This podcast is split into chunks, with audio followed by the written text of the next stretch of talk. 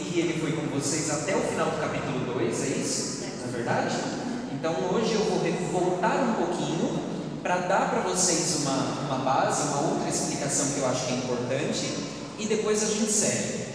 Meu projeto, pelo menos eu tinha me projetado para isso, para não ir tão adiante. Embora eu ainda tenho, ainda acho que o, a gente foi um pouco audacioso demais. Então a ideia hoje é trabalharmos os capítulos 3, 4 e 5, tá bom? Então vamos lá. Porque são mais de 20 capítulos, né? O Atos dos Apóstolos, e vocês viram que tem muita coisa ali no meio. Então hoje eu vou comentar um pouquinho a respeito dessa própria estrutura do próprio livro.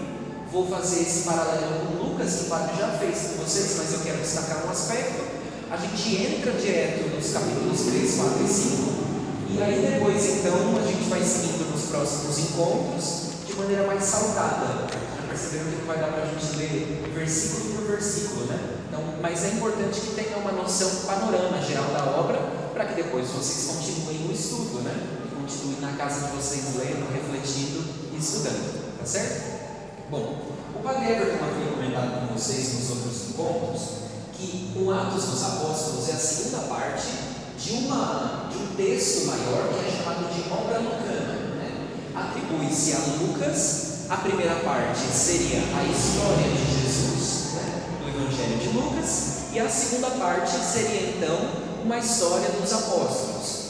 De modo que a gente tem ali condensado no escrito teológico o início, as origens da fé cristã, tá certo? Então vocês viram bem, ele até mostrou para vocês a questão da dobradiça, né? O ponto de conexão entre um e outro. Mas eu queria ressaltar uma figura que é extremamente importante e que na obra lucana é fundamental.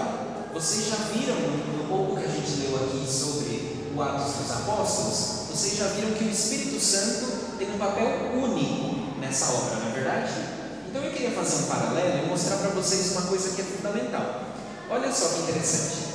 Aquilo que acontece com Jesus em Lucas acontece com seus discípulos em Atos, não é verdade? Vocês já lembram disso? Vocês viram isso? Mas eu queria mostrar uma cena que eu acho que é fundamental. E por que, que a gente tem essa descrição? Tá? Olha só que interessante. Eu vou pedir para vocês abrirem no capítulo 1 de Lucas.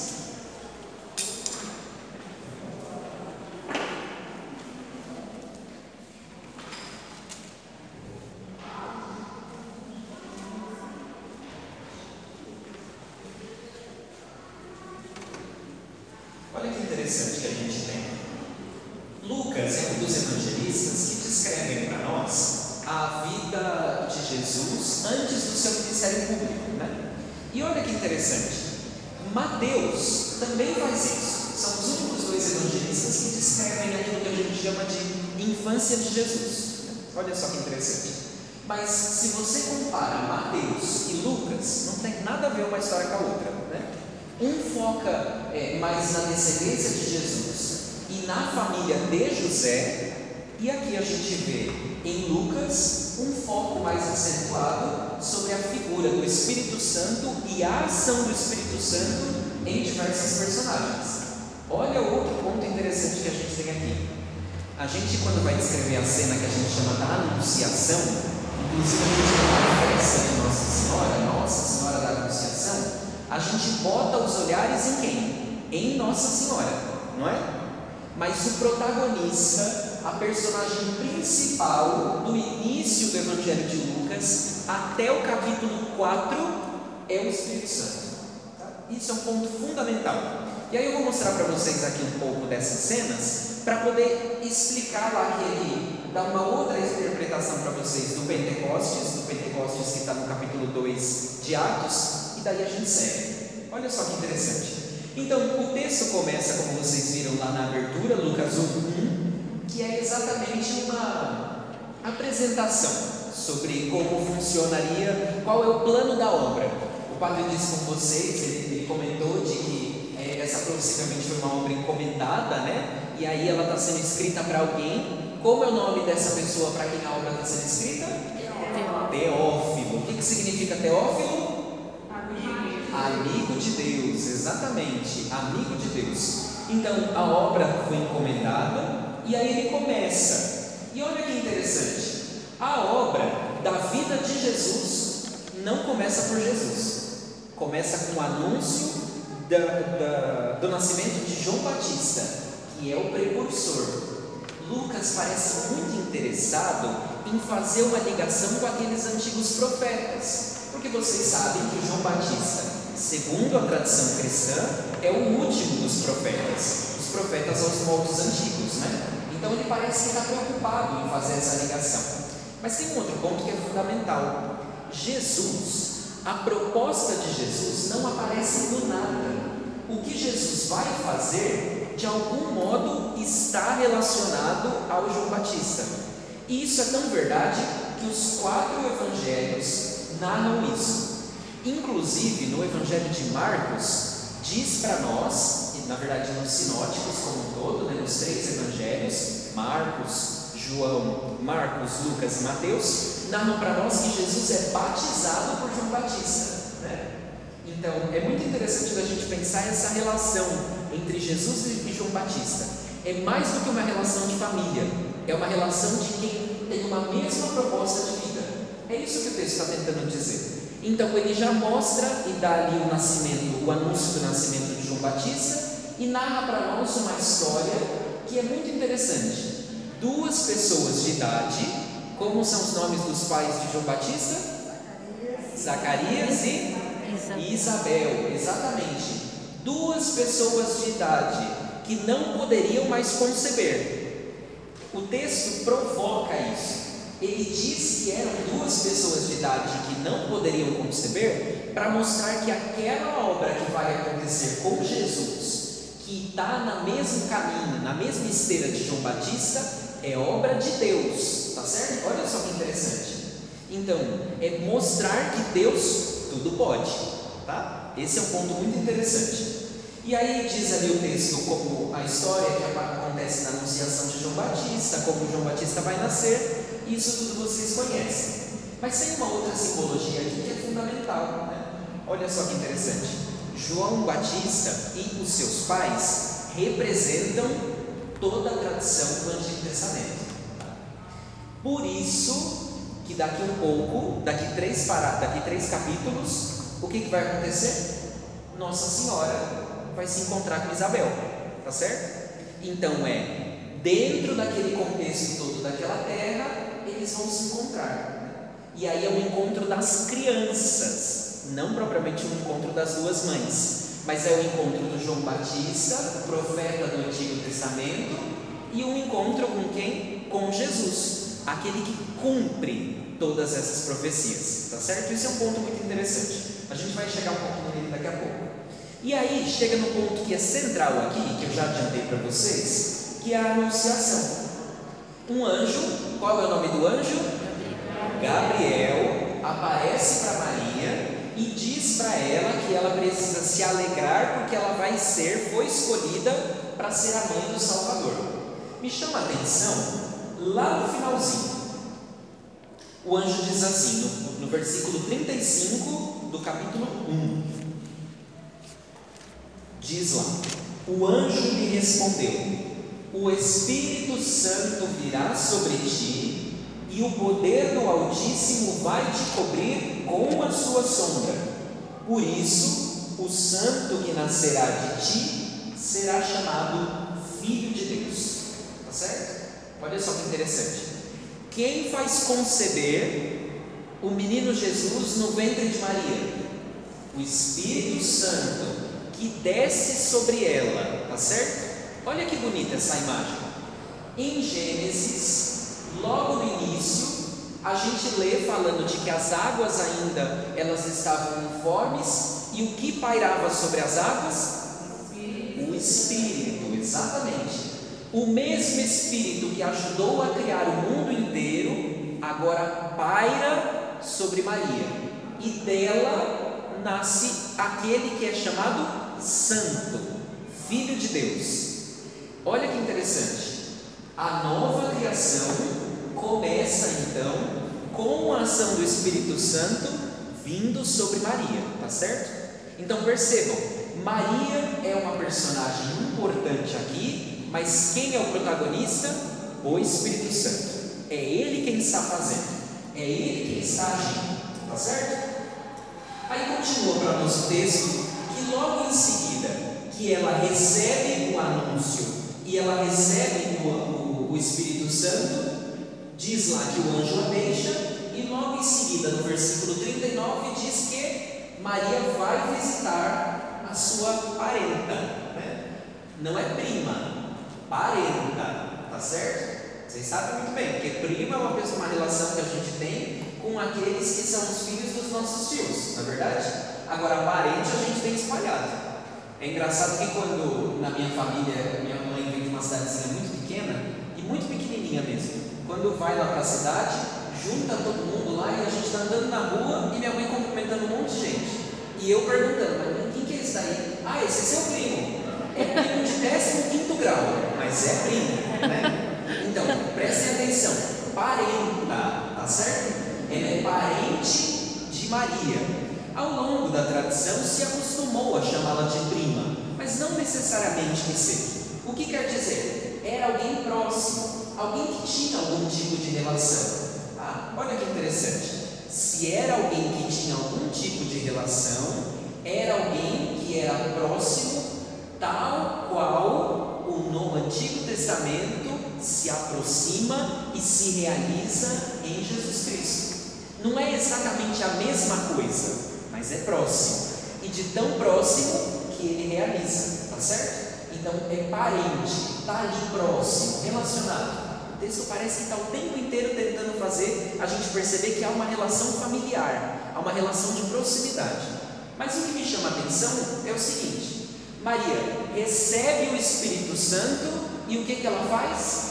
Sai para visitar sua prima. Vocês já perceberam? E esse é um ponto que eu gostaria de chamar a atenção para a gente poder voltar um pouquinho lá para frente. É o Espírito Santo quem move os cristãos. É o Espírito Santo quem move Maria a sair e ter um encontro com a sua prima. É o Espírito Santo quem faz Maria, que porta Jesus no ventre, levá-lo adiante. Olha que interessante. Guardem essa ideia aqui, porque quando a gente chegar lá em Atos 2, vocês vão ver exatamente a mesma coisa acontecer, tá certo? Eu estou fazendo esse retrospecto aqui para ressaltar um aspecto que eu acho que é muito importante. Aí o texto continua, Nossa Senhora se encontra com a sua, com a sua parenta, tem um cântico, nasce João Batista, João Batista é circuncisado. Isso estou passando rapidinho, tá bom? Porque não é o foco nosso aqui. Depois, lá no capítulo 2, nasce Jesus, tá certo? Jesus é circuncidado e é apresentado no templo. Olha só que interessante. Jesus é apresentado no templo e uma sacerdotisa e um velho Simeão encontram Jesus e reconhecem nele o cumprimento da profecia. Tá certo? É interessante que o texto bíblico ele diz para nós Deixa eu ver se eu acho aqui agora. Ah, sim, olha aqui. Peguem lá no capítulo 2, no versículo 25, por favor. 2,25 de Lucas. E diz assim: E havia em Jerusalém um homem chamado Simeão, que era justo e piedoso. Ele esperava a consolação de Israel e o Espírito Santo estava nele. Quem estava nele? Olha só, é o Espírito Santo quem faz com que Simeão reconheça a presença de Deus em Jesus Cristo. É o Espírito Santo quem faz isso. Depois, um pouquinho mais, a gente vê então ali um encontro com a profecia, com a profetisa Ana, né? Jesus entre os doutores, e o texto para de narrar a infância de Jesus, certo? Depois, o texto no capítulo 3 narra qual era a pregação de João Batista, como a gente já conversou. Jesus está no caminho de João Batista. Parece que o que Jesus quer fazer é muito parecido com o que João Batista quer fazer. Aí o texto continua: a prisão do João Batista e o batismo de Jesus. Olha que ponto interessante. Lá no capítulo 3, versículo 21.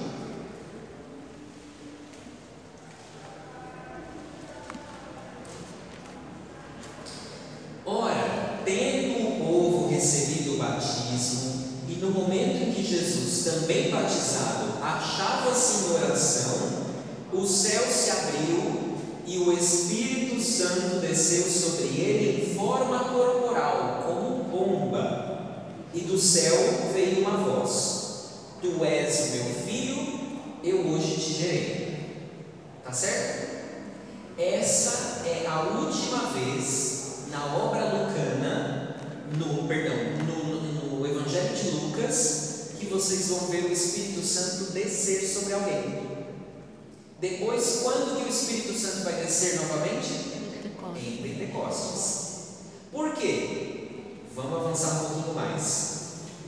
Capítulo 4, versículo 17.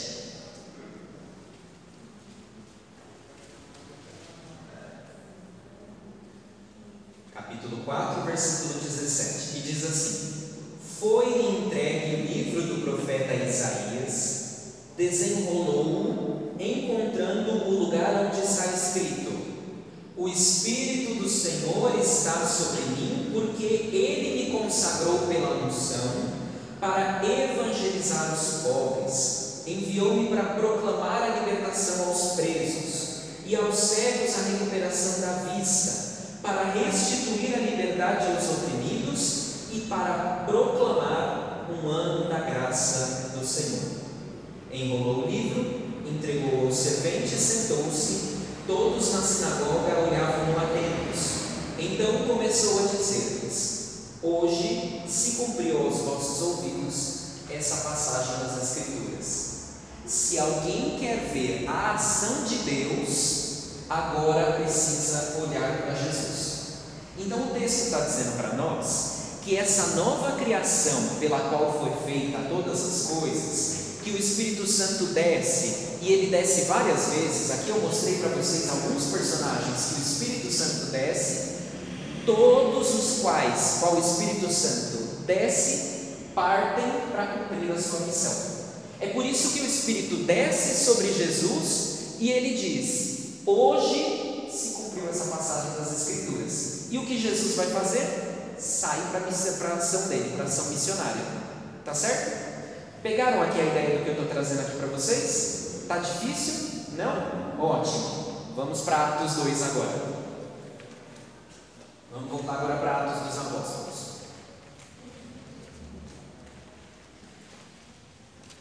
Atos 2, 1.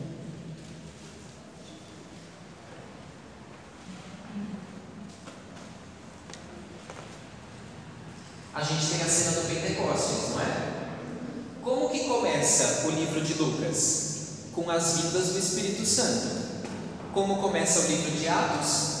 Com a vinda do Espírito Santo. Quem recebe? Vamos pegar o caso de Maria. Maria recebe o Espírito Santo sobre ela e o que ela faz? Sai para levar o filho dela, anunciar Jesus Cristo. Sai como missionária. O Espírito Santo desce sobre os apóstolos que estavam reunidos em oração e o que eles fazem? Saem para anunciar. Olha, o fundamento da missão da igreja é o Espírito Santo. Sem o Espírito Santo, a igreja é tudo menos missionária. Por quê? Porque quem impele a igreja a sair cada vez mais é o Espírito Santo.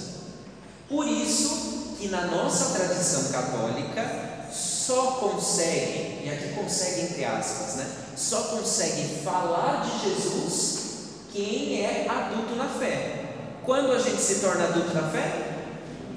Crisma. Quando recebe como sinal um prodígio de Deus, que é o Espírito Santo. A partir desse momento, você iniciou completamente a sua vocação cristã, a sua vida cristã. Agora você pode continuar a testemunhar Jesus Cristo. Então, o que eu gostaria de destacar aqui para vocês, que é um ponto interessante? O Espírito Santo tem um papel único na obra lucana. Todos aqueles que o Espírito Santo desce saem como missionários. Todos, todos, tá certo? Isso é um ponto muito, muito importante.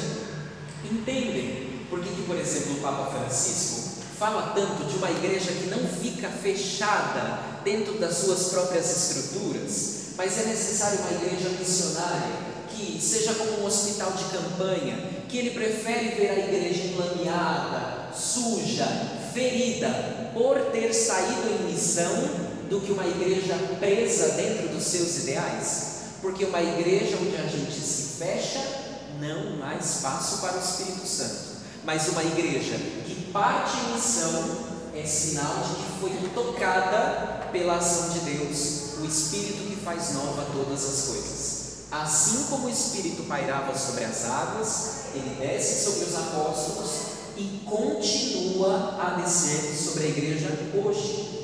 Por isso que o Pentecostes é importante. Por isso que o Pentecostes, no Atos dos Apóstolos, é o ponto de partida da missão. Porque já que a gente não tem mais Jesus aqui, fisicamente entre nós, como a gente ouviu lá no Lucas 4, que eu disse para vocês que a partir daquele momento, no restante já não tinha mais o Espírito Santo, era em Jesus. Quando Jesus sobe ao Pai, ele não nos deixa só, manda o Espírito Santo sobre cada um de nós. É o Espírito Santo quem faz tudo na igreja, absolutamente tudo. Sem o Espírito Santo, a gente não tem igreja. Olha uma coisa interessante, não sei se vocês repararam nisso. Quando o padre na missa, por exemplo, ele chega lá no momento que a gente chama de epiclese, né? que é o momento em que o padre estende as mãos sobre as oferendas, né? Os coroinhas normalmente tocam a sineta e a gente se ajoelha. Sabem esse momento? O padre diz assim, numa das orações eucarísticas: Santificai pelo Espírito Santo essas oferendas. Olha que interessante. É o Espírito quem continua a fazer com que a presença de Deus permaneça ainda hoje. É o Espírito, assim como ele desceu sobre Maria para nos trazer Jesus, ele ainda desce hoje sobre, pela, pela vocação do presbítero, do sacerdote, sobre as oferendas, para que Jesus esteja também no nosso meio. Quem nos forma como irmãos no corpo de Cristo? o Espírito Santo. Então, o Espírito Santo tem o papel de enviar em missão, mas não deixar com que a gente se espalhe e se disperse. O Espírito Santo nos deixa em unidade. Esse é um ponto fundamental para aquilo que a gente vai ler agora nos capítulos 3, 4 e 5. Tá certo? Ok? Uhum. Dúvidas? Perguntas? Curiosidades? A gente não sai do capítulo 2, 3. É que é o meu primeiro encontro, então Eu vou tentando ir mais devagarzinho. Se tiver alguma dúvida, a senhora levanta a mão, tá bom? Isso, a gente vai tentando caminhar, tá bom? Isso, maravilha. Se falar alguma coisa que a senhora não entendeu, levanta a mão e pergunta, tá bom? Maravilha. Vocês entenderam então a, a importância do Espírito Santo? É o Espírito Santo quem faz todas as coisas, quem motiva para a missão. Eu acho que a gente não vai conseguir chegar lá, então eu vou dar um spoiler para vocês. Olha só, que ponto interessante. No Atos dos Apóstolos, vocês sabem disso, há três Pentecostes. Lembram que o Padre Everton disse sobre a tríplice expansão? O que é essa tríplice expansão? O Espírito Santo ou a pregação é feita primeiro para os judeus, em segundo para quem? Para os samaritanos, e terceiro para quem? para os confins da terra, os pagãos todos, né? Então esse é um ponto interessante. Também há ali no Atos dos Apóstolos três descidas sobre o Espírito, do Espírito Santo. A primeira é sobre os judeus, a segunda sobre os samaritanos e a terceira sobre os gentios, os pagãos, tá certo? E todos aqueles que testemunham, recebem o Espírito Santo, fazem o quê? partem em missão. Tá? Eu quero frisar bem essa ideia com vocês. Quem recebe o Espírito Santo parte em missão, não fica parado nas suas próprias estruturas. Vocês percebem porque isso é muito importante para nós? Ainda hoje, a gente só faz o que faz na igreja por conta do Espírito Santo, tá certo? Ele é esse dom precioso que Deus deu para nós e que infelizmente às, às vezes a gente não cultiva. Às vezes a gente não pede a ajuda do Espírito Santo. E ele é exatamente esse dom que nos permite sermos mais criativos, irmos além. Quando a gente acha que tem limites, o Espírito Santo abre espaço para nós. Né? A gente vai voltar então agora, e aí agora a gente vai fazer uma leitura um pouco mais literal do texto, tá bom? Aí a gente vai seguindo agora o capítulo 3 logo em seguida. Antes de retomar diretamente pelo capítulo 3, a gente vai ler a última perícope, o finalzinho ali do 2, a partir de 2,42, e daí para frente a gente segue, tá bom? Atos 2,42.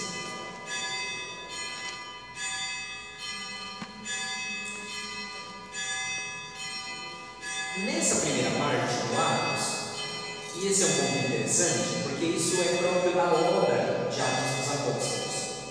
Existe, existem blocos.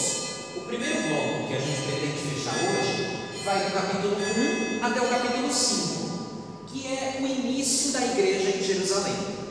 Depois, ele vai se dedicar para um outro grande bloco, que é a pregação do apóstolo Pedro. E por fim, um outro grande bloco, que é a pregação do apóstolo Paulo, certo?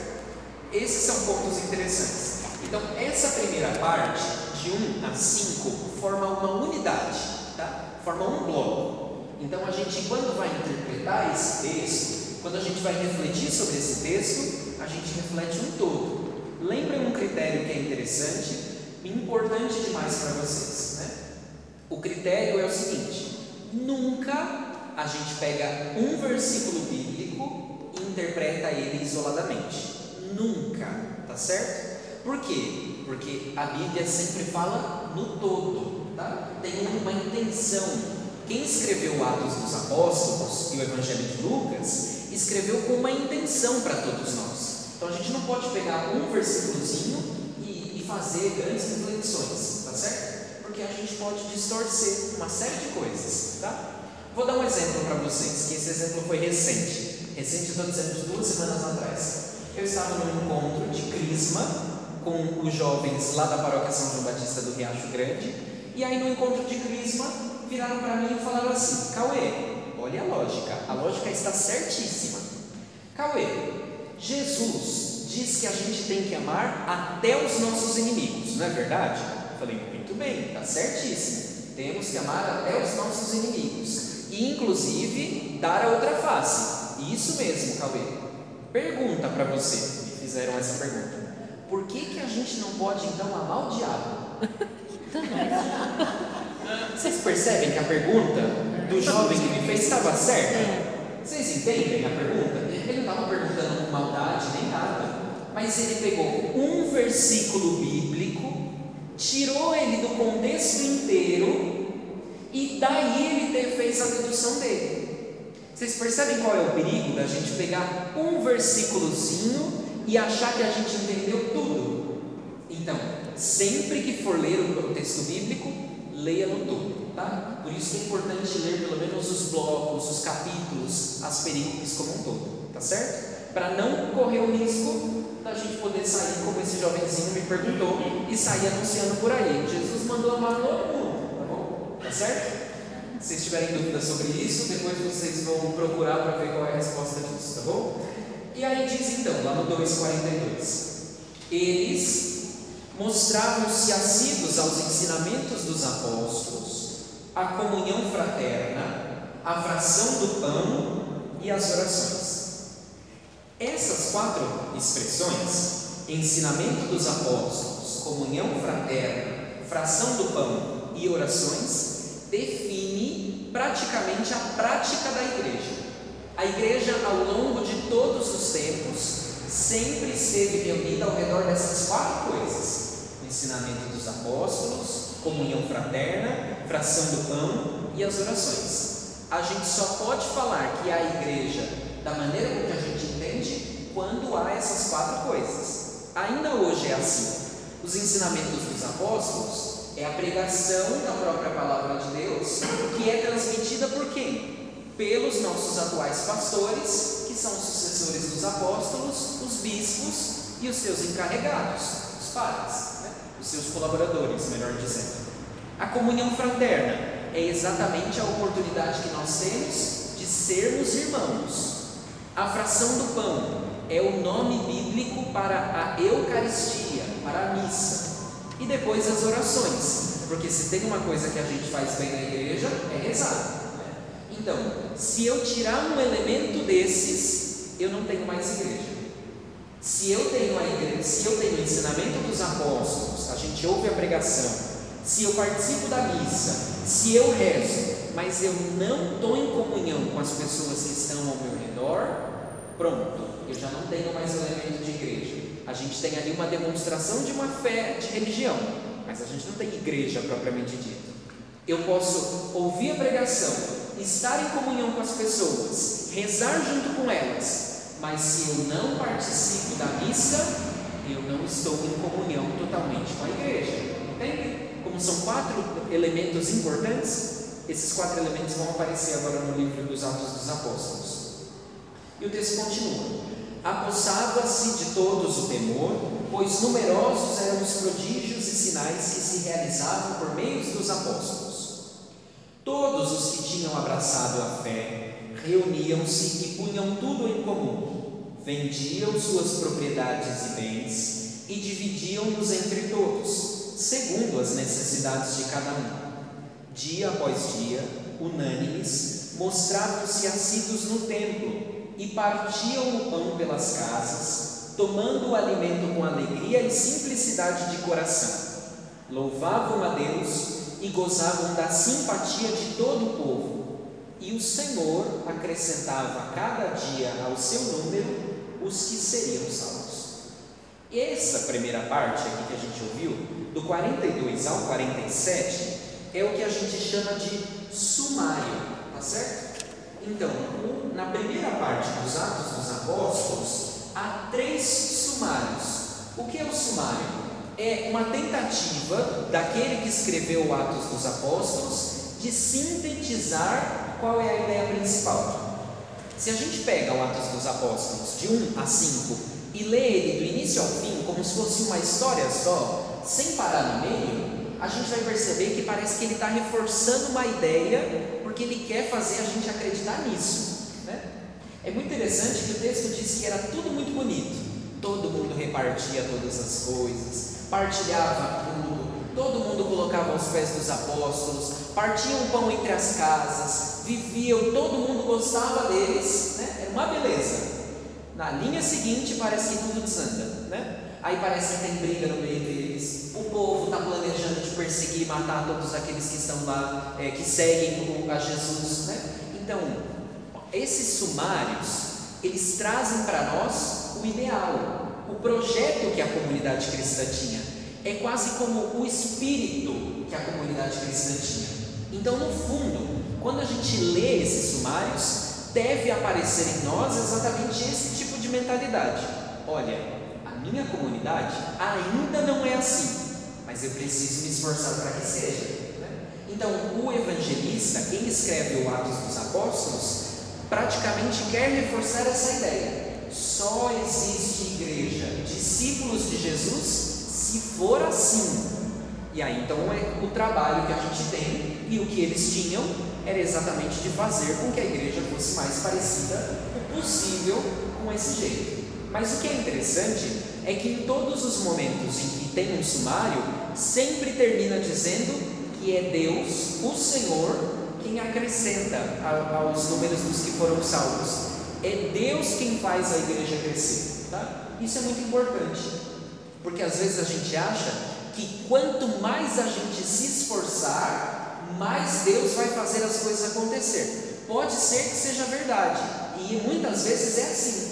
Se a gente não levar o Evangelho adiante, as pessoas não vão conhecer. Mas não sou eu, o evangelizador, que trago as pessoas para a fé.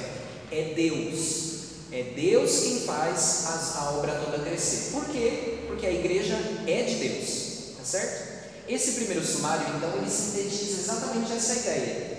E aí a gente vai entrar no capítulo 3, que tem uma discussão que é fundamental, que é a primeira cura que é feita por um apóstolo, que é a cura de um aleijado. E é muito interessante vocês perceberem esse trecho à luz desse capítulo 3, porque desse primeiro sumário, melhor dizendo. Por quê? Porque aí vocês vão ver que já na linha seguinte a coisa parece que não está tão bem ajustadinha assim. Então o texto vai mostrar para a gente mais dois sumários ainda, até que a gente se conscientize exatamente como deve ser a igreja. E vai dando quase que uma instrução de como não deve ser. Esse é o primeiro sumário, então, e o, o primeiro trecho que a gente vai ler agora é da cura do aleijado. Tá certo?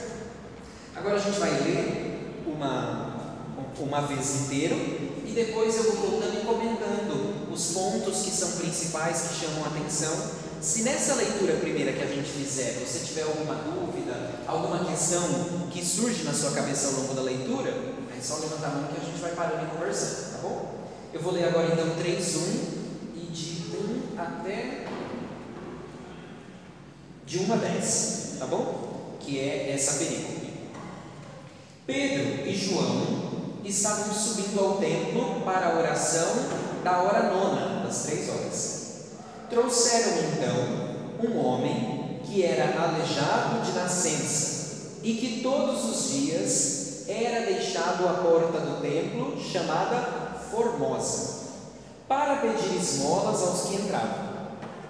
Vendo Pedro e João que iam entrar no templo, implorou que lhe dessem uma esmola. Pedro, porém, fitando nele os olhos, junto com João, disse-lhe: Olha para nós. Ele os olhava atentamente, esperando receber deles alguma coisa. Mas Pedro lhe disse: Nem ouro nem prata possuo. O que tenho, porém, isto te dou. Em nome de Jesus Cristo, o Nazoreu, anda. E tomando-o pela mão direita, ergueu-o. No mesmo instante, seus pés e calcanhares se firmaram. De um salto, pôs-se em pé e começou a andar. Entrou com eles no templo, andando, saltando e louvando a Deus. Todo o povo viu-o andar e louvar a Deus. Reconheciam-no, pois era ele quem esmolava, assentado junto à porta formosa do templo. E ficaram cheios de admiração e de assombro pelo que lhe sucedera. Olha, essa é uma película muito interessante. A gente só vai entender o porquê da importância dela no próximo período, tá? no próximo trecho. Mas algumas coisas que eu gostaria de comentar aqui com vocês. O texto mostra aqui duas personagens, ou melhor, três personagens. Quem são as três personagens principais? Pedro, Pedro, João e o aleijado. Isso. Quem tem fala? Pedro. E, O aleijado. e o aleijado. E João. Mas o Pedro, o texto diz que Pedro e João estavam subindo ao templo. Tá certo? Gravem essa informação, porque daqui a pouquinho a gente vai ver a mesma coisa aparecer. Mais uma vez o texto vai dizer para a gente: Pedro e João estavam, tá? Mas parece que João não tem tanta, tanta ação aqui nesse meio, né? Mas olha que interessante: eles estavam subindo o templo para a oração da hora nona, que é a oração das três horas da tarde. Eles rezavam, Pedro e João eram piedosos, subiam ao estavam em Jerusalém, para rezar. Isso é interessante de perceber porque o templo de Jerusalém ele está no topo da cidade, numa planície, numa parte alta, perdão, no planalto da cidade. E lá de cima, então todo mundo que ia a Jerusalém precisava subir, tá certo? Então, para chegar até o encontro com Deus no templo, era necessário subir. Isso lembra vocês alguma coisa? Eu vou fazendo algumas intervenções com uma prática que a gente tem na igreja, para vocês entenderem de onde a gente tira algumas ideias. Vocês já repararam que a gente, quando chega na igreja, o local principal que a gente tem dentro da igreja é o presbitério, não é? E para chegar ao presbitério, o que, que a gente precisa fazer? Subir. Os ministros, coroinhas, cerimoniários, quando entram na procissão de entrada e por último deles o padre, passam na frente do presbitério e fazem uma reverência, não é? Antes de subir até a presença de Deus. A igreja não escolhe colocar os seus altares num lugar mais elevado simplesmente para ficar mais fácil de todo mundo ver. Entende? Tem uma dinâmica aqui espiritual, que é o processo da subida. Inclusive, existem salmos que são cantados para subir até a morada do Senhor, o templo santo. Então, toda vez que falam que subiam ao templo, é porque literalmente era uma subida, tá certo? Isso é muito importante da gente poder trazer aqui.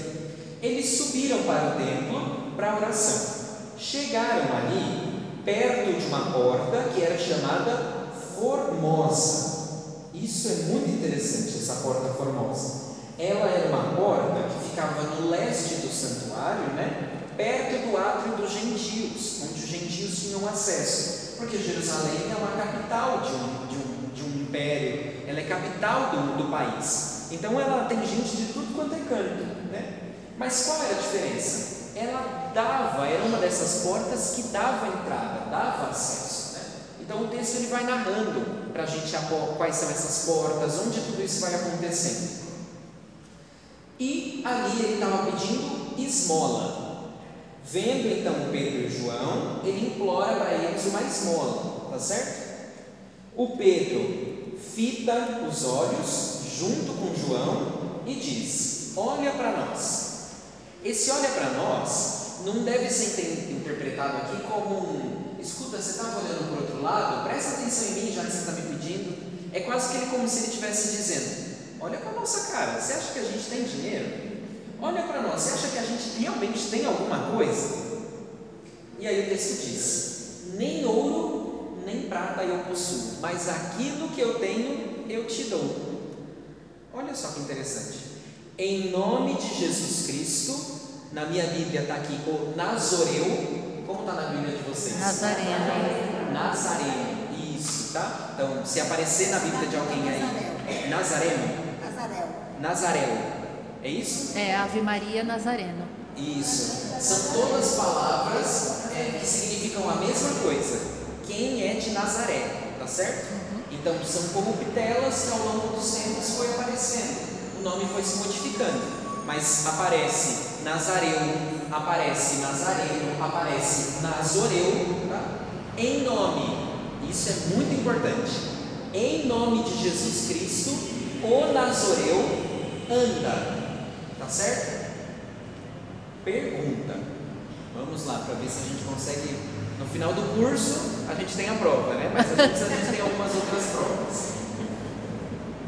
Pedro diz que não tem nada, mas o que ele tem, ele dá. E aí ele diz: em nome de Jesus Cristo, o Nazoreu anda. O que que Pedro deu para o homem? O Espírito Santo? O que mais?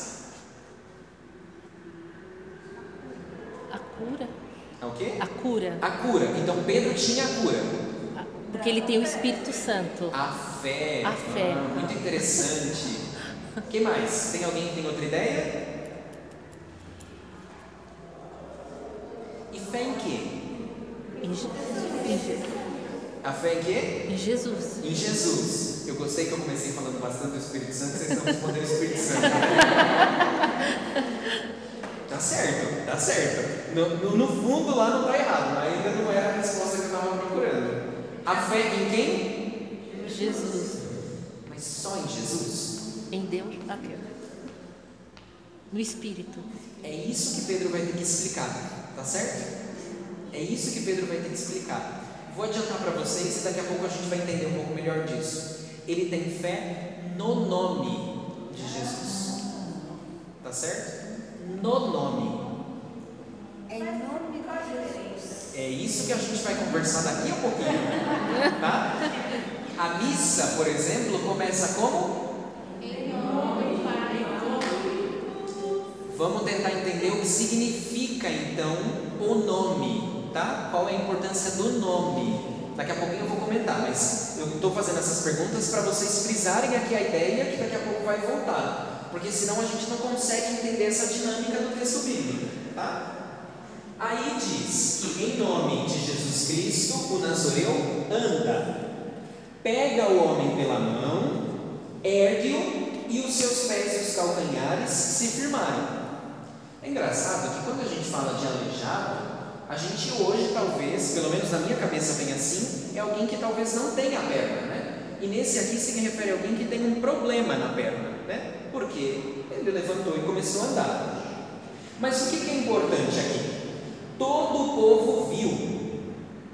Estou lá no 9. Todo o povo viu andar e louvar a Deus. Eles reconheciam que era ele quem estava escolando no templo, assentado junto à porta formosa.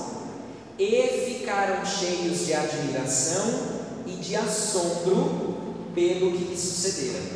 Essa é sempre a reação do povo, sobretudo do povo judeu, diante de uma cura, diante de um milagre que os discípulos de Jesus realizam.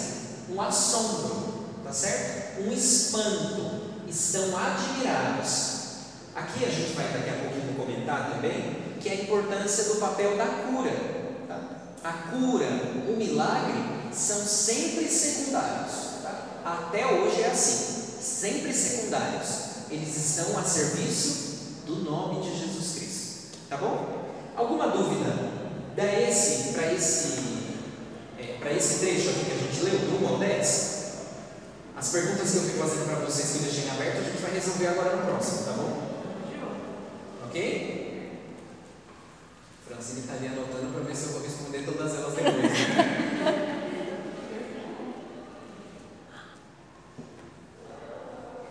Vamos então para o próximo. Aí mais uma vez, agora a gente vai ler do início até o fim, tá certo? Então a gente vai ler do 11 até o 26, tá? E depois a gente volta comentando como fez agora, ok?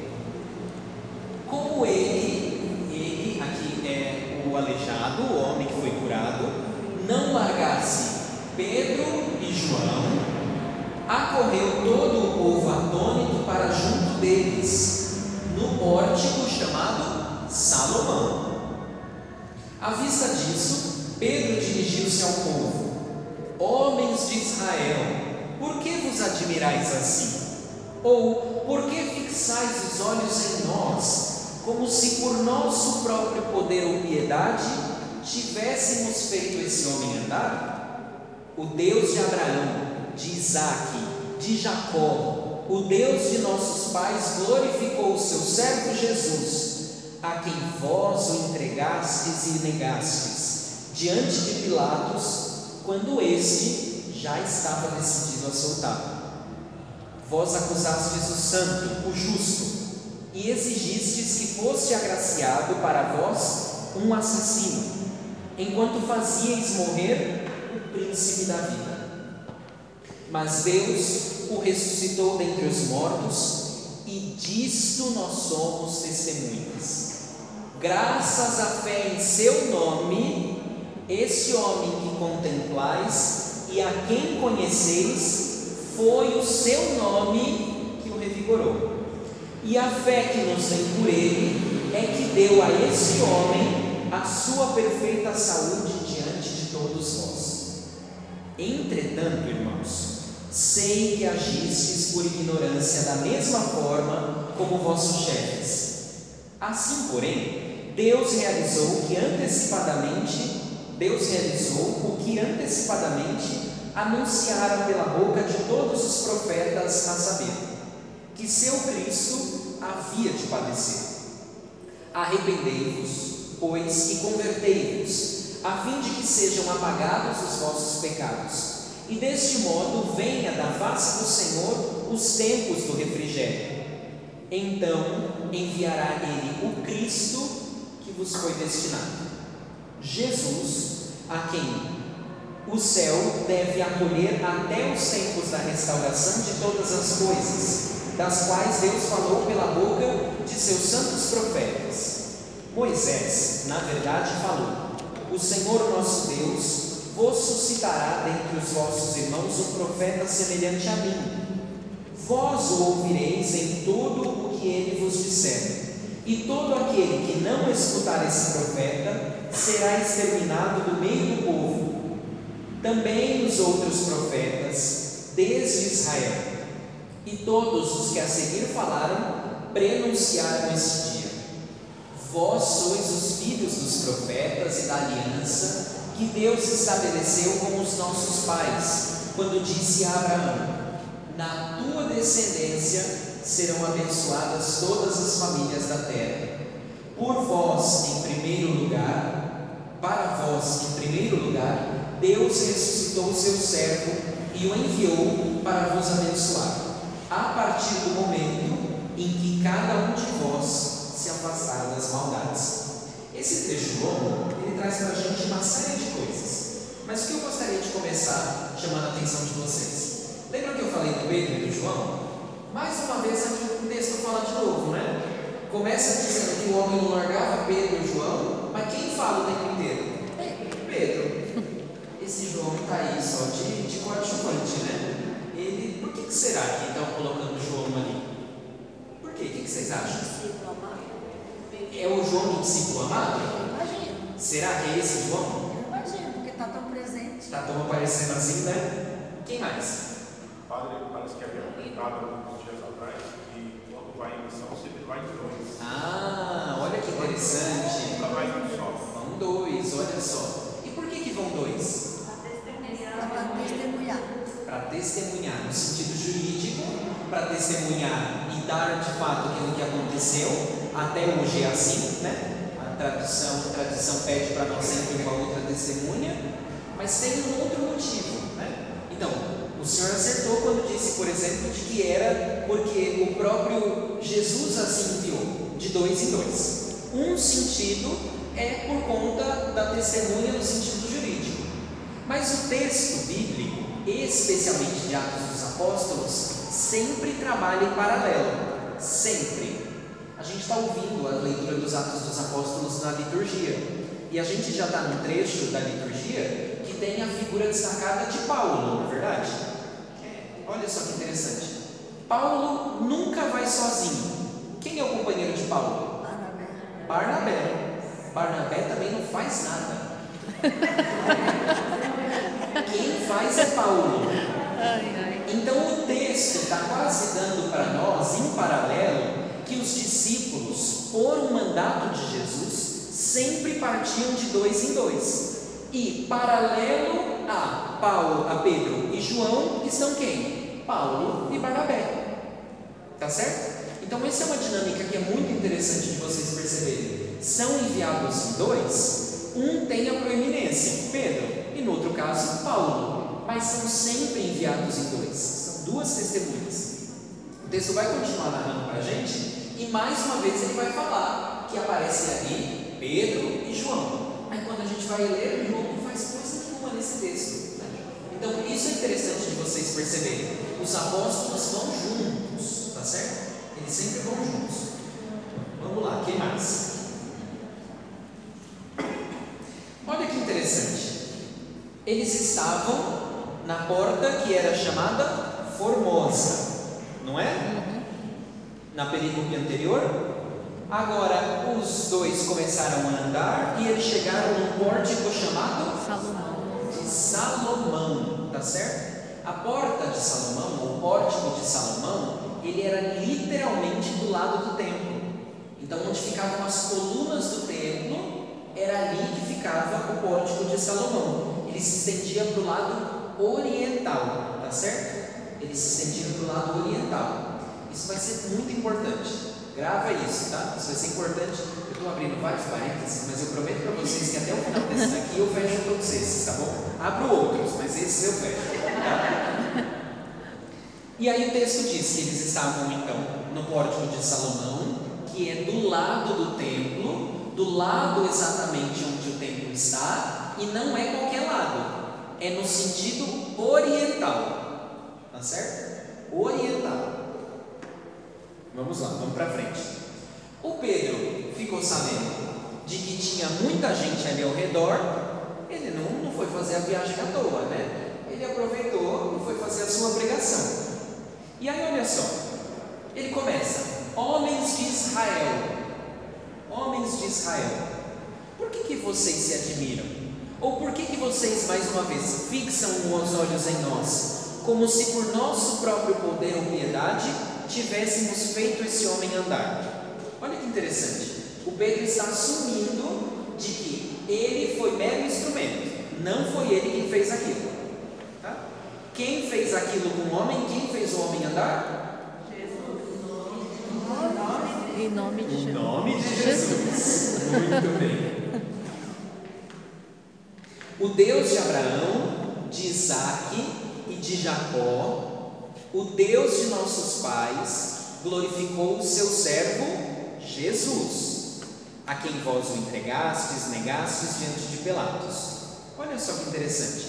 Pedro parece que está fazendo, retomando o, povo do Antigo Testamento, né? O Deus de Abraão, o Deus de Isaac e o Deus de Jacó. tá? O templo é o centro da religião judaica nesse período.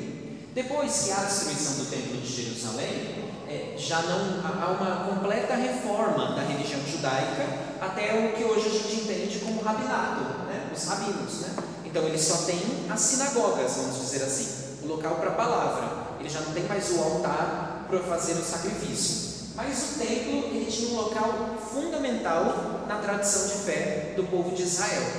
Mas olha que interessante, no templo havia a presença de Deus. Se tinha um lugar que os judeus eles entendiam que Deus estava, era no templo. O nome do monte onde está o templo é Sião, tá certo? E o monte Sião está na parte oriental da cidade, ok?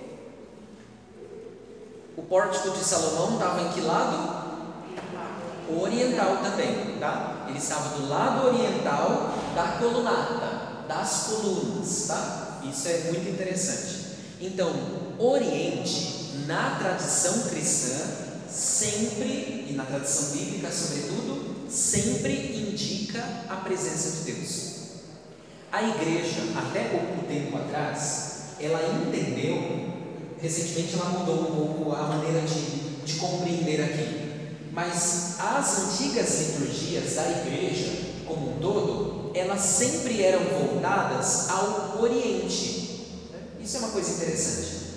Vocês já viram um muçulmano rezando? Já, já viram? Não. Já viram um vídeo deles rezando, alguma coisa assim? Eles têm uma posição exata para poder se voltar. Eles sabem onde fica Meca. Eles se voltam para Meca, que é o ponto central de onde eles decidem, eles fazem a oração deles. E eles chamam essa posição de rezar virado para Meca, independente de onde esteja, de virar-se e rezar voltados para o Oriente. O sol nasce aonde? Isso, tá? Tá certo? Ok? Certo, Jennifer? Ok?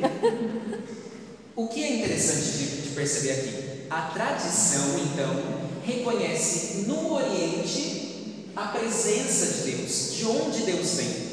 Então, rezar voltado para o Oriente, no fundo, é rezar voltado para Deus. Antes da reforma conciliar do Vaticano II, a liturgia da missa era rezada de costas para o povo. É assim que a gente popularmente fala. Mas o nome técnico que eles chamavam era voltado para o Oriente. Tá certo? Então era voltado para o Oriente. Por quê? Porque volta dessa tradição de rezar-se voltado para Deus. Tá certo? A liturgia hoje e com razão compreendeu que o nosso Oriente não é um espaço físico. O nosso horizonte, o nosso Oriente é uma pessoa, Jesus Cristo. Por isso a gente pode rezar com o altar celebrar colocado aqui no meio de nós.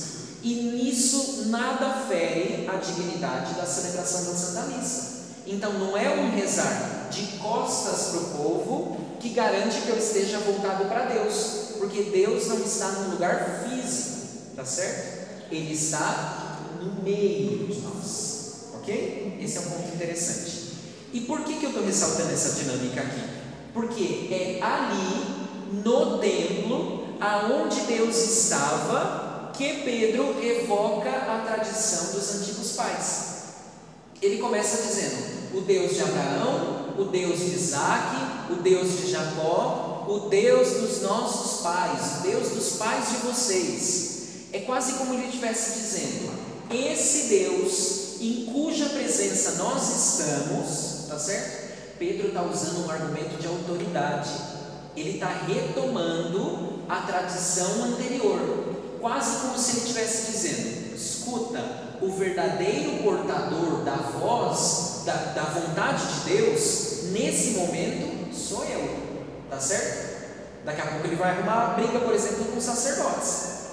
Entende? Porque ele evoca o Deus dos nossos pais. Ele não está chamando qualquer outro Deus. Ele está dizendo que aquele Jesus, que Deus, que Deus de Abraão, o Deus de Isaac, o Deus de Jacó, o Deus que libertou o povo do Egito, esse Deus constituiu Jesus como Senhor. E esse próprio Deus é quem ressuscitou a Jesus. Esse próprio Deus deu a Jesus uma autoridade, um nome acima de todo nome, tá certo? E segundo Filipenses, ao nome do qual todo joelho se dobra, tá certo? Então o que Pedro está fazendo aqui no fundo? Ele está dizendo que Jesus não é alguém que está inventando uma coisa nova. Na verdade, Jesus é o verdadeiro cumprimento de todas as profecias que tinham sido realizadas. Por isso, Jesus é aquele quem dá o prosseguimento para a lei e para a vontade de Deus. Você quer encontrar a Deus? Encontre em Jesus, tá certo? E aí o texto bíblico está tentando botar a gente dentro dessa cena. Qual é o problema? A gente não conhece o nome dos pórticos. A gente não sabe, não entende o que isso significa. Mas o pórtico de Salomão é exatamente a porta do lado do templo. Então o Pedro está praticamente dizendo de que Deus já não está mais confinado nos limites do templo. Tá certo? Por quê? Porque o Deus que fez uma aliança com Abraão, Isaac Jacó e libertou o povo do Egito se manifesta agora em Jesus Cristo. E aí, por isso que ele disse: E por que, que vocês se assustam com isso? com essas obras que a gente realiza. Porque essas obras que a gente realiza, Pedro dizendo, a gente não realiza em nosso nome, a gente realiza no, no nome do nosso Deus, porque foi Ele quem escolheu Jesus. Tá certo? Por que, que isso é importante? Por que, que isso é extremamente importante? Porque evoca para nós, e é exatamente um ponto que eu gostaria de chamar a atenção, uma tradição que é fundamental, que é a tradição do nome. Tá certo? Ali para frente, deixa eu achar aqui certinho. Vamos lá para o versículo 16. Graças à fé em seu nome, esse homem que contemplais e a quem conheceis, foi o seu nome, ou seja, o nome de Deus, que o revigorou. E a fé que nos vem por ele, ou seja, nos vem por Jesus, é que deu a este homem a sua perfeita saúde diante de todos vós. Olha que interessante que está dizendo aqui. O Deus de Abraão, de Isaac, Jacó, o Deus dos nossos pais, ele agora realiza suas obras em Jesus Cristo, tá certo? Em Jesus Cristo. E por que, isso é importante, ele realizar essas obras todas em Jesus Cristo? Porque é em nome de Jesus que tudo isso pode acontecer. Jesus é o santo, o justo. Um pouquinho mais para frente, no versículo 20, ele vai dizer para nós que Jesus foi constituído Cristo ou Messias, que nos foi destinado. Então é quase como se ele estivesse dizendo de que aquele que o povo tanto devia esperar, agora aparece no meio deles. Essa é a verdadeira tradição do nome. Quando eu digo que eu vou fazer alguma coisa em nome de alguém, eu estou dizendo que eu vou substituí-la ou representá-la. Não é essa a tradição que a gente tem aqui. A tradição que tem aqui é que em Jesus Cristo Deus se faz presente. E evocar o nome de Jesus é evocar o próprio Deus, tá certo? Por isso que a nossa celebração litúrgica, e toda vez que a gente vai fazer uma reunião, a gente começa dizendo em nome do Pai e do Filho e do Espírito Santo. A gente não está fazendo aquilo no lugar do Pai, do Filho e do Espírito Santo. Mas quando a gente evoca o nome de Deus, a gente está evocando no fundo o que? O próprio Deus, porque o nome e a pessoa são uma coisa só. Essa teologia é tão profunda de que o nome de Jesus ganha um destaque muito grande. Por que, que na liturgia, ao nome de Jesus, a gente faz uma reverência de cabeça? Tá certo? Por conta da força desse nome. O nome indica que Jesus é verdadeiramente o Senhor. E Senhor é um título de Deus.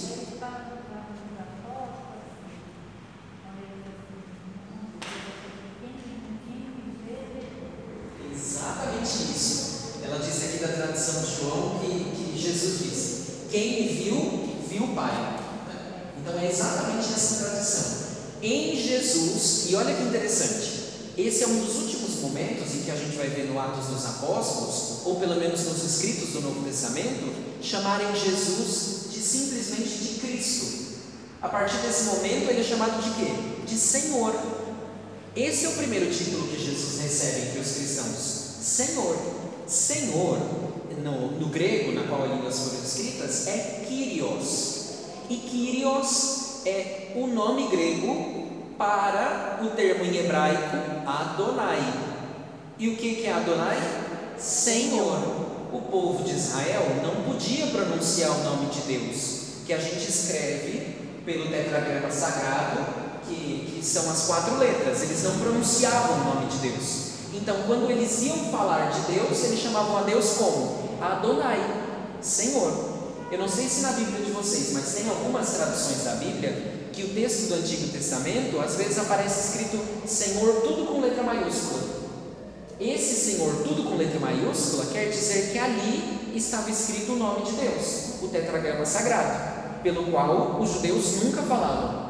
Então, quando o texto bíblico do Novo Testamento chama Jesus de Senhor, é a mesma coisa que nós hoje chamarmos Jesus de Deus, porque Senhor era um título que a gente só atribuía a Deus, tá certo? Por que, que isso é importante? Porque a igreja não inventa do nada essa tradição de que Jesus é filho de Deus, tá certo? Ela recebe isso dos próprios apóstolos, e é o que o Pedro está tentando dizer aqui para aquelas pessoas. Jesus só pode realizar todas essas coisas porque Deus mesmo fez ele, constituiu ele como Cristo. Foi Deus quem destinou ele para vocês. Foi Deus quem fez com que ele fosse Messias. Foi Deus quem possibilitou que nele todas as pessoas recebessem a saúde. Que para nós, saúde é a mesma coisa na tradição bíblica que salvação. Por isso que cura, tá certo? É, isso é uma coisa interessante que talvez a gente também não saiba. Mas saúde e salvação vem da mesma palavra no latim, né? Em português vem da mesma palavra, que é salus.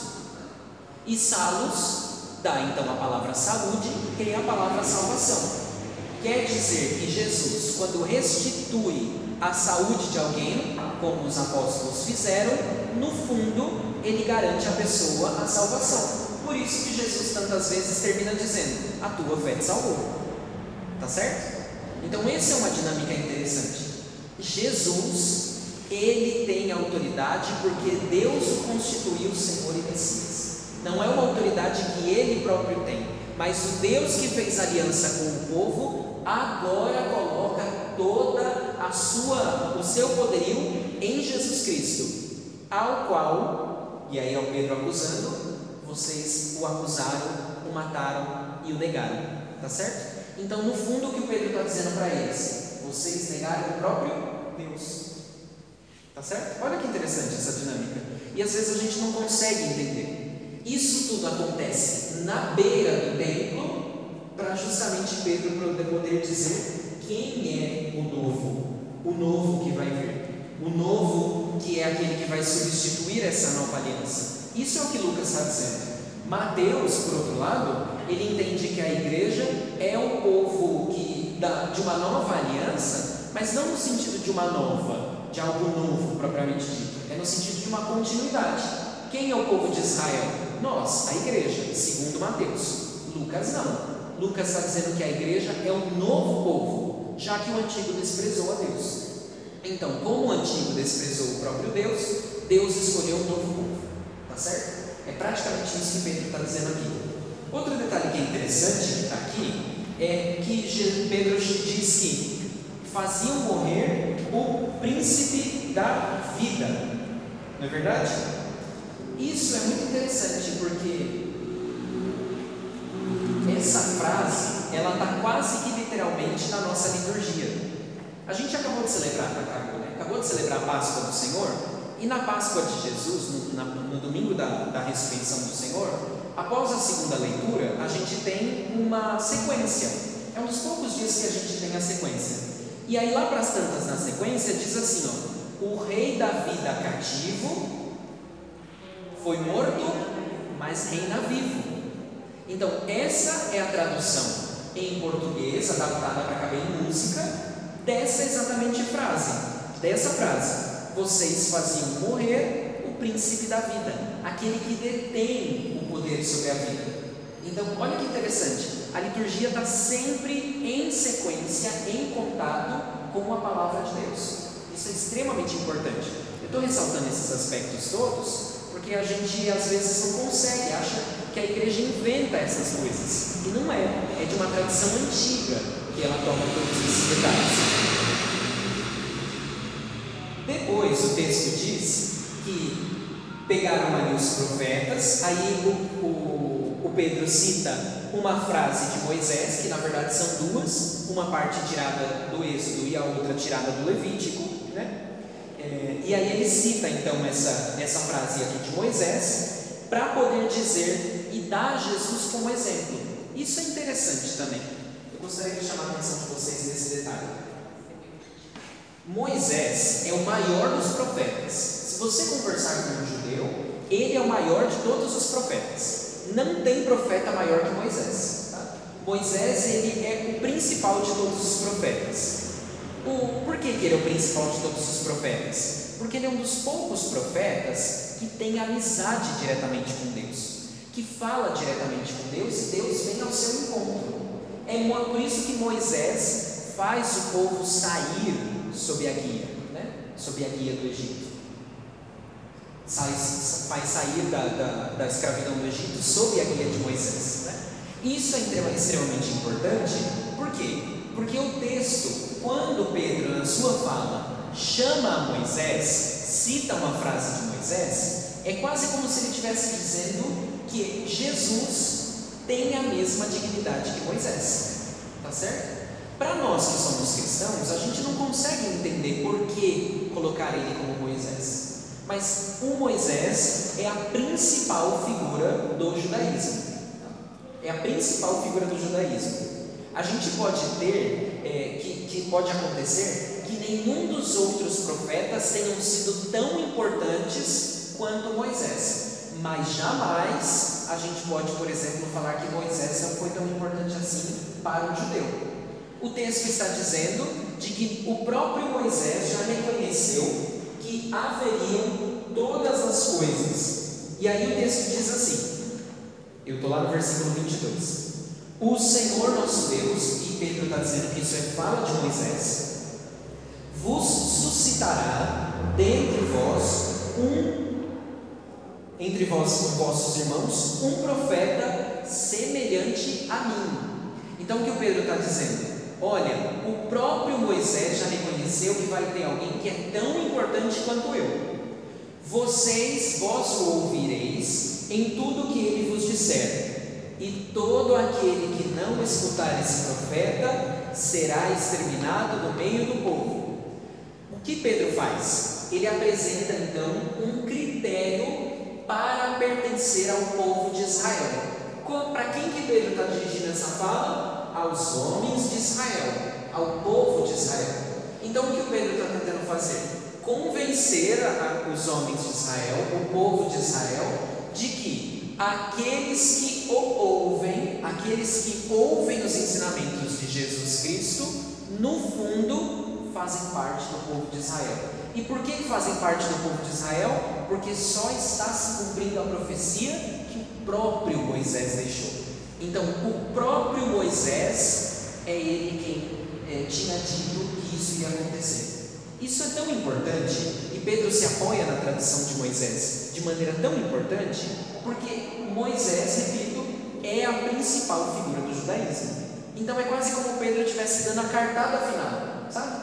Para o povo de Israel. Então é quase como se ele estivesse dando o argumento principal que ele tem. Vocês, se querem ser fiéis à lei de Moisés, aos ensinamentos e à religião de Moisés, o que precisam fazer? Acreditar em Jesus Cristo. Tá certo? Então ele está pegando o próprio texto bíblico e aplicando contra os próprios homens de Israel. Tem um outro detalhe que eu gostaria de chamar a atenção de vocês nesse trecho. É que ele evoca, continua evocando a tradição e diz que todos os outros profetas, desde Samuel a todos os que o seguiram, prenunciaram esses dias. Mas tem um texto aqui que eu gostaria de chamar a atenção, é uma palavrinha na verdade, no versículo 26. Versículo 26 diz assim: Para vós, em primeiro lugar, Deus ressuscitou seu servo e o enviou para vos abençoar a partir do momento em que cada um de vós se afastar de suas maldades. Eu queria chamar a atenção dessa palavra ressuscitou. Está assim na Bíblia de vocês? Está assim? Suscitou. Para vós, em primeiro lugar, Deus ressuscitou. Suscitou. Suscitou. Suscitou. Suscitar. Isso, é? Por que isso? Aqui está, após ressuscitar o seu servo. Cada Bíblia tem. Tem uma palavra. Mas o problema é que aqui mudaram o verbo, né? Não só colocou uma palavra que é semelhante, porque uma coisa é ressuscitar, outra coisa é suscitar. Suscitar é despertar, é fazer aparecer, né? Outra coisa é ressuscitar. Eu com certeza consigo é, suscitar interesse em vocês sobre a, ou suscitar curiosidade, mas eu não consigo fazer vocês ressuscitarem. Tem uma diferença grande, não é? Entre os dois verbos. Por que isso? Alguém tem alguma teoria? Conta de, tra é, de tradução, grego lá. Fizeram alguma tradução? A palavra no grego, ressuscitar e suscitar, é a mesma. Tá certo? E além de ser a mesma, parece que o evangelista escolheu de propósito para fazer um trocadilho. Olha que interessante, um trocadilho. Qual é o trocadilho? Vamos tentar entender o texto com ressuscitou, tá? O que ele está dizendo? Deus ressuscitou Jesus Cristo, tá certo? E o texto diz: Deus ressuscitou o seu servo e enviou-o para vós, tá certo? Então, vamos entender isso aqui. Deus ressuscitou o seu servo e o enviou para vós. Quer dizer que Deus fez Jesus ressuscitar para ser enviado para todas as pessoas, para abençoar todas as pessoas, ok? Esse é o primeiro sentido. Agora vamos tentar interpretar essa frase com o verbo suscitar, tá? Deus chamou, fez aparecer, fez aparecer Jesus para vocês, para vós, para vos abençoar. Vocês percebem que são dois sentidos aqui, ok? Está claro? O que o autor está tentando dizer? E ele escolheu explicitamente essa palavra, já que ela significa as duas coisas, ele está tentando dizer para nós o seguinte: Deus, pela ressurreição de Jesus, ou através da ressurreição de Jesus, chamou a Jesus para vos abençoar. O que o autor está tentando fazer para a gente? Como que Deus suscita Jesus? Como que Deus faz com que Jesus nos abençoe? Através da sua ressurreição. Então, ele deixa essa palavra aqui, que é uma palavra que tem dois sentidos, para justamente fazer quase como um trocadilho, porque é de fato quem suscita Jesus é Deus. E como que Deus suscita Jesus? Qual é o sinal verdadeiro que pelo qual Deus suscita Jesus, pelo qual Deus faz chama Jesus através da ressurreição? Então, o grande sinal de qual Deus constituiu Jesus como Messias, Mestre, Senhor, Salvador para abençoar o povo é o que? A ressurreição. Tá certo? Então é um jogo de palavras que tem aqui de propósito. Por isso essa nossa diferença na Bíblia. Porque no original, no grego, pode ser tanto suscitar quanto ressuscitar. Tá certo? Ok? O que para nós é ressuscitar, né? No original significa ressurgir, fazer aparecer. Então, suscitar e fazer aparecer é quase a mesma coisa. Tá? Mas no português dá origem a essas duas palavras. Ok? Dúvidas? Muitas, né? Ou não entenderam, nada até agora. Muitas.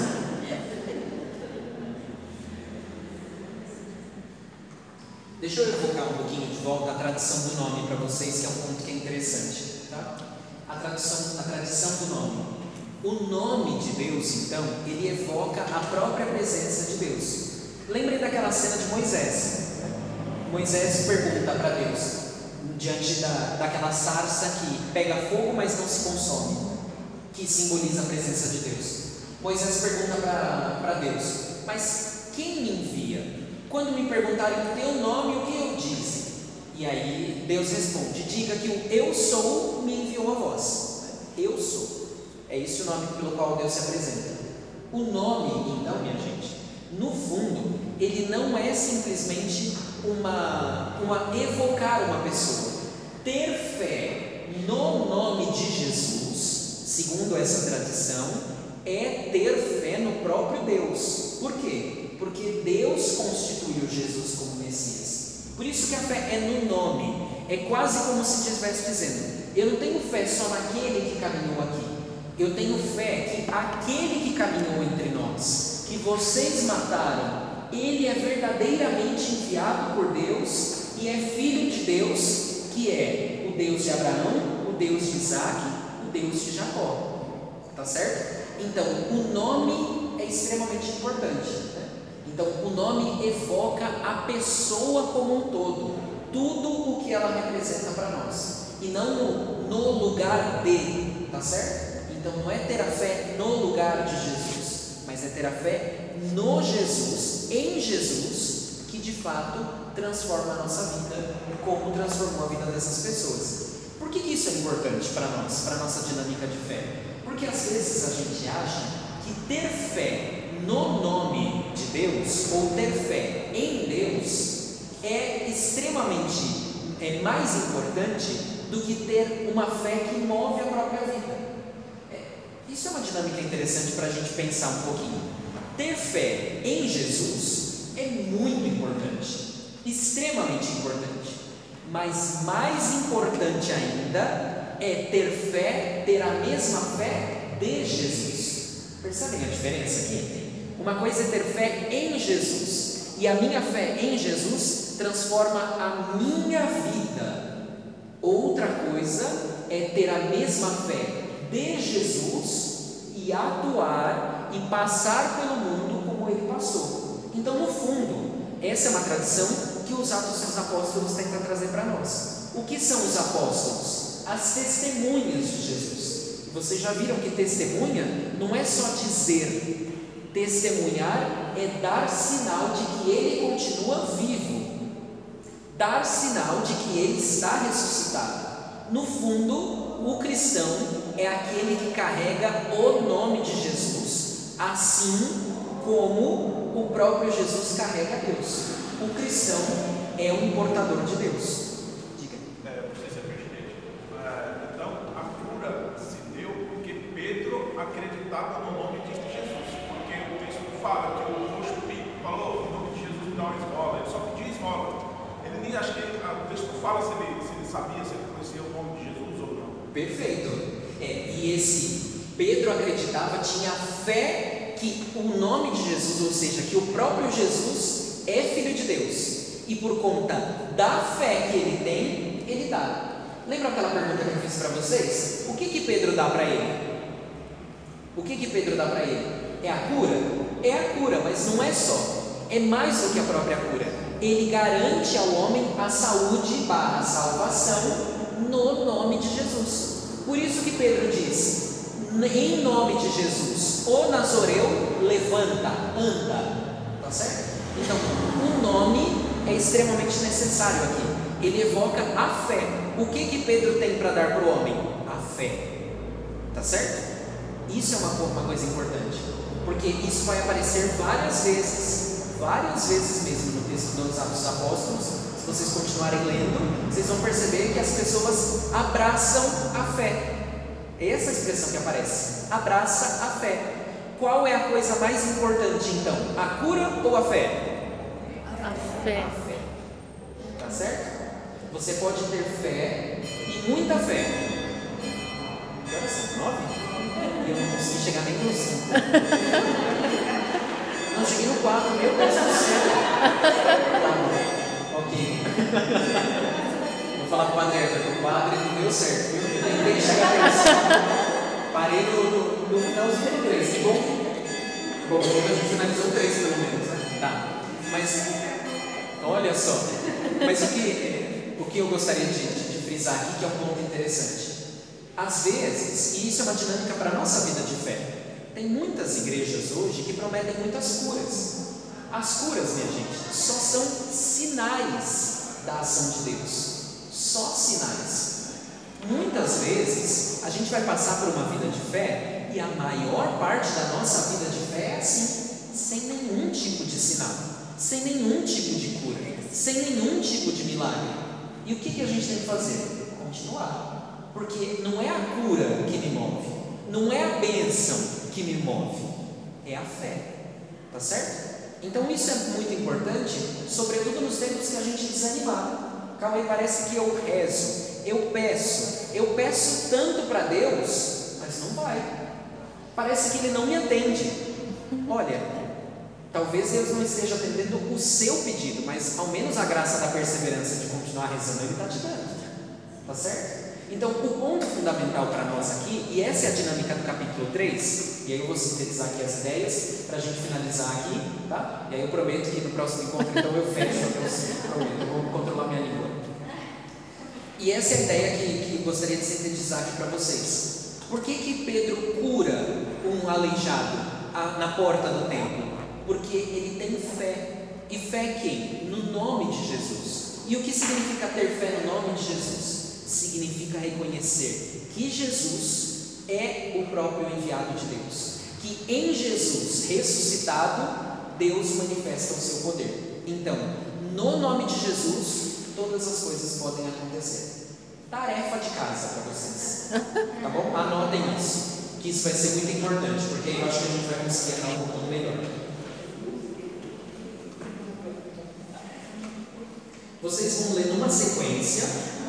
Então, não façam isso picado, tá? Vocês têm uma semana, tá? Vocês não façam isso picado. Vocês vão gastar cinco minutinhos. Senta todos os dias? Todos os dias e lê os capítulos 4 e 5 de Atos dos Apóstolos. Para a gente chegar a semana que vem quem sabe eu consigo comentar eles inteiros e a gente parte já no segundo bloco, tá bom? Para a semana que vem. Mas o que eu estou pedindo para vocês? Leiam em sequência, 4 e o 5.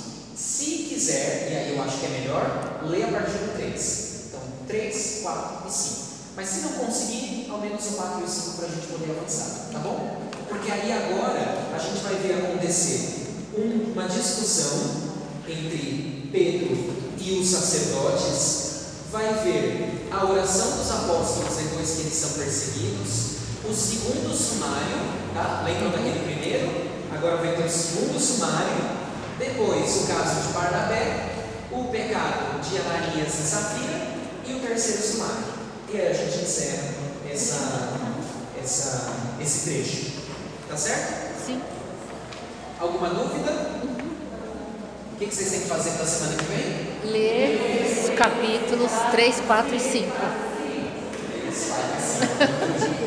Todo dia. Todo dia.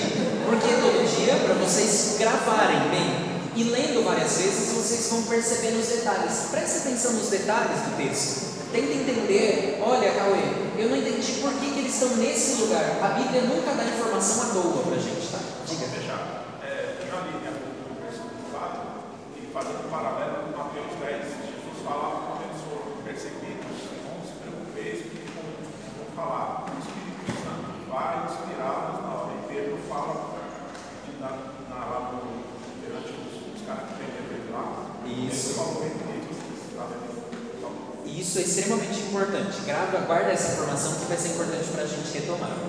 Tá certo? Vamos ficar de pé então pedir a bênção de Deus que nos envia. Pedir ao Senhor que Ele nos dê essa graça exatamente de vivermos a nossa vida de fé e testemunharmos no nosso coração, na nossa vida, onde a gente trabalha, na nossa família, o nome de Jesus. Que a gente tenha a coragem de testemunhar que Jesus vive e ressuscitado, caminha conosco. E é no nome dele que a gente age e a gente quer agir sempre mais. Como somos irmãos, vamos juntos rezar a oração que o próprio Jesus nos ensinou. Pai nosso, que estais no céu, santificado seja o vosso nome. Venha a nós o vosso